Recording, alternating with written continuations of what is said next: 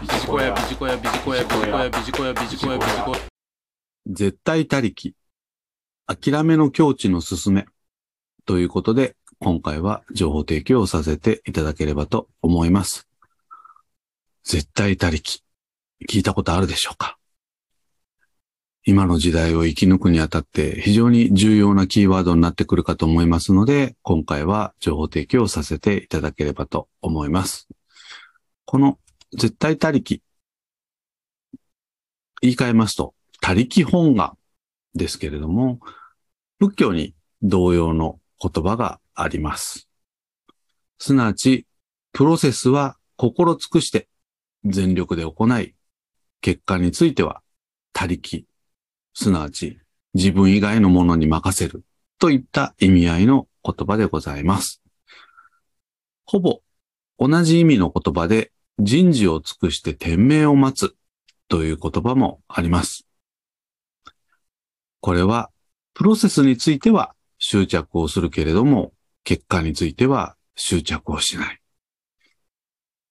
結果については運が悪いこともありますのでね。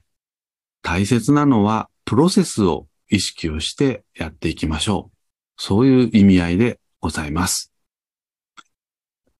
さて、私たちマネージャーは部下育成に全力を注いでいるか、自問自答をしていくことをお勧めをいたします。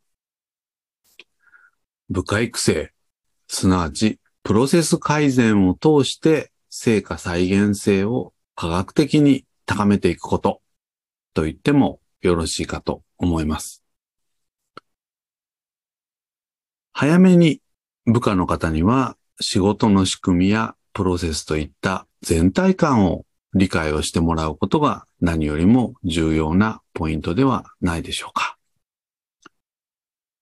仕事の大枠が分かれば細かいところは任せていく。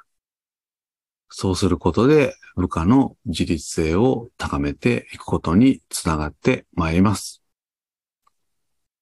そして一つの大枠が分かれば一つから二つ、二つから三つといった感じで領域を増やしていく。そうすれば仕事の範囲が着々と進んでいきます。